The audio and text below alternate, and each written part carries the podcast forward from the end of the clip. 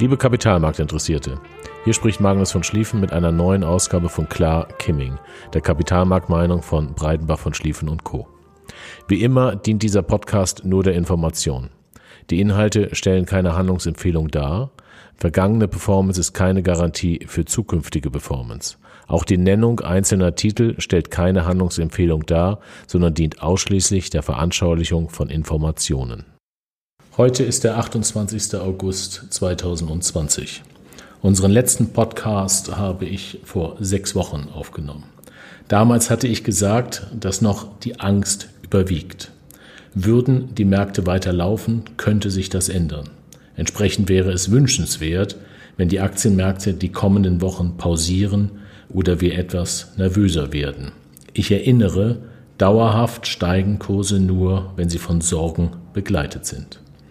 Nach sechs Wochen ist es entsprechend Zeit zu überprüfen, was passiert ist, wie die Stimmung der Investoren ist und ob unser Wunsch in Erfüllung gegangen ist.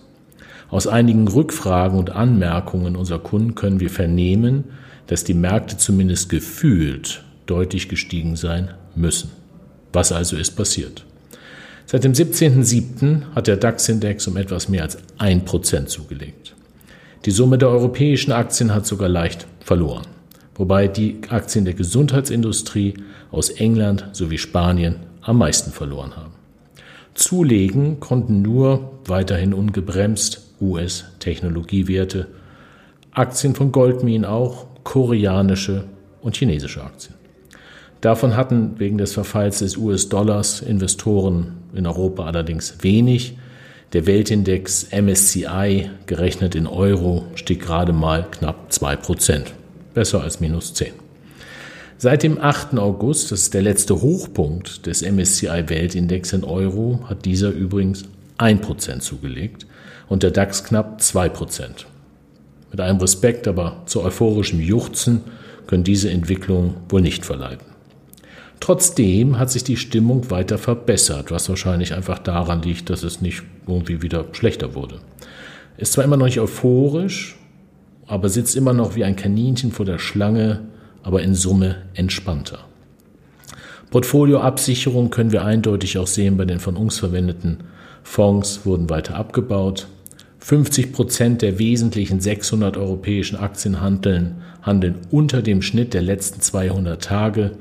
Hier kurz ein Hinweis, handeln 90 Prozent darunter ist das ein Kaufsignal, handeln 90 Prozent über dem Schnitt der letzten 200 Tage, ist es ein eindeutiges Verkaufssignal. Das kann jeder nachgucken. Der Bull- und Bär-Indikator der Bank of America Merrill Lynch ist auf 3,9 gestiegen. Hier zur Erinnerung, unter 2 ist es ein Kauf, bei 8 und höher ein Verkauf. Der All-Investor Sentiment Indicator, das ist ein Indikator aus den USA, ist in nahezu neutrales Terrain vorgestoßen. Die Put-Call-Ratio, also das Verhältnis der Anzahl von neu gekauften Verkaufsoptionen, Verkaufsoptionen dienen der Absicherung, zu neu gekauften Kaufoptionen, Kaufoptionen dienen als Investment, ist auf einem sehr niedrigen Stand. Das, dieser hatte im März Rekordhöhen erreicht. Ähm, das ist etwas, was ein bisschen beunruhigend ist. Die Liquiditätsquoten der Investoren sind nicht mehr extrem hoch, aber auch weit entfernt von extrem niedrig. Unser Wunsch hat sich entsprechend nur teilweise erfüllt, aber immerhin teilweise.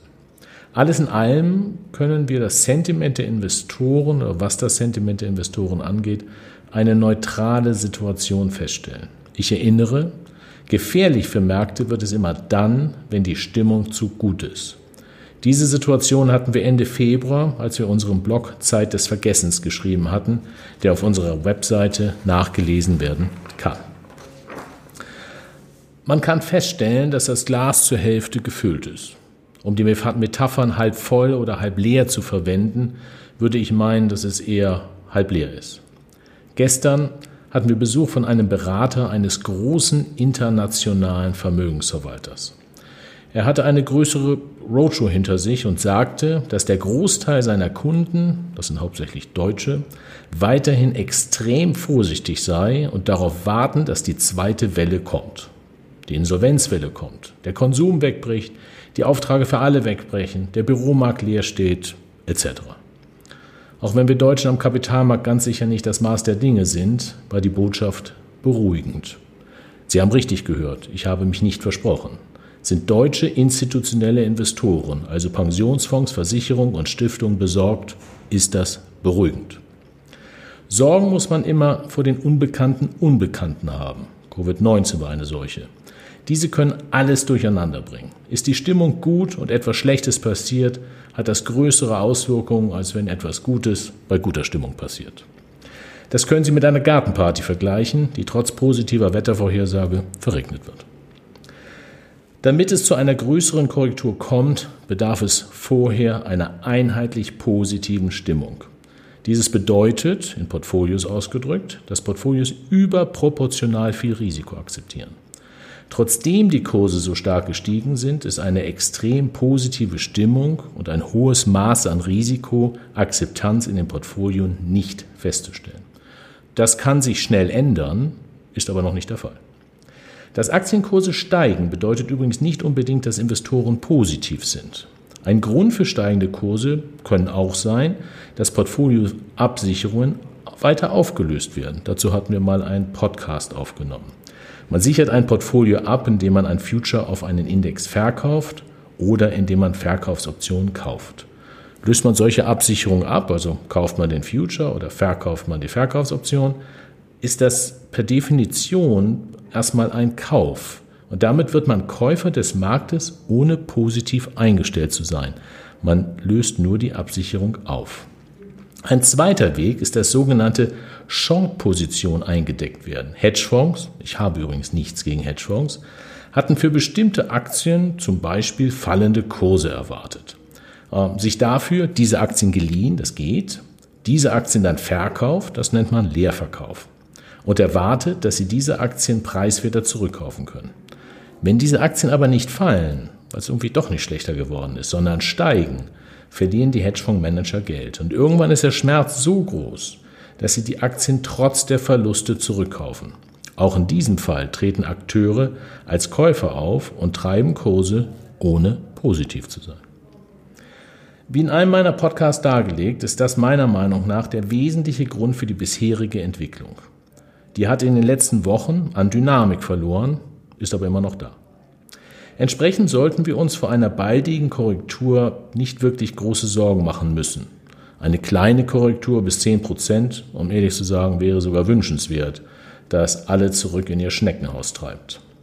Wenn aber die Entwicklung insgesamt dazu führt, und das beobachten wir genau, dass die Masse der Investoren positiv wird, wird es gefährlich. Dieser Situation könnten wir bald nahe kommen. Ich darf daran erinnern, dass die Stimmung von eher vorsichtig bis fast euphorisch das letzte Mal nur gedauert hat von Anfang Dezember 2019 bis Mitte Februar. Das ging schnell. Wird die Mehrheit der Investoren zu positiv, ist unser Plan in den Portfolios ca. 15% Kasse zu schaffen und diese später wieder zu investieren. Manche Kunden fragen uns, ob es dann nicht besser wäre, alles zu verkaufen. Sofern kein Kapitalbedarf besteht, müssen wir davon dringend abraten. Timing ist schlicht unmöglich. Wer dieses Jahr Mitte Februar alles verkauft hat und Mitte März alles zurückgekauft hat, hatte entweder Glück oder lügt. Wenn es etwas gibt, was mich allerdings wirklich beunruhigt, sind es die Wahlen in den USA und das allgemeine Säbelrasseln in der Welt. Bei der geplanten von Verteilung von Hilfsgeldern in den Vereinigten Staaten überholt der US-Präsident aktuell Demokraten gerade links. Spricht nur irgendwie keiner drüber. Hier geht es nur noch darum, Wählerstimmen zu kaufen, von links oder von links. Die Fed hat dazu erklärt, dass sie bereit ist, eine höhere Inflation zuzulassen. Was das für den US-Staatshaushalt und den US-Dollar bedeutet, ist wohl auch klar. Es kann gut sein, dass wenige Wochen vor der Wahl Hilfsprogramme ins Leben gerufen werden, von denen man sagen muss, mehr geht nicht. Geht nicht mehr, kann auch nichts mehr gesteigert werden kann es nicht besser werden. Und wenn es nicht besser werden kann, kann es nur schlechter werden. Solche Phasen sind für Kapitalmärkte Märkte grundsätzlich besorgniserregend. Wenn die Gartenparty bei perfekt blauem Himmel startet und im Matsch endet, ungefähr so kann man das vergleichen. Aber nach jedem Sturm tritt eine Phase der Ruhe wieder ein und den Sturm muss man dann durch. Das Glas ist halb leer. Wir beobachten sehr genau, wenn es halb voll und voller wird. Bis dahin dürfen wir sorgenvoll nach vorne schauen. In der Woche vom 7. September werde ich einen Blog schreiben oder einen Podcast aufnehmen, irgendwas in dieser Richtung, warum meiner Meinung nach relativ betrachtet die Beteiligung an Unternehmen über den Kauf von Aktien die aktuell preiswerteste Anlageklasse der Welt ist. Das ändert nichts daran, dass Aktienkurse stark schwanken können, werden und haben. Aber das machen Anleihekurse in der Zwischenzeit auch.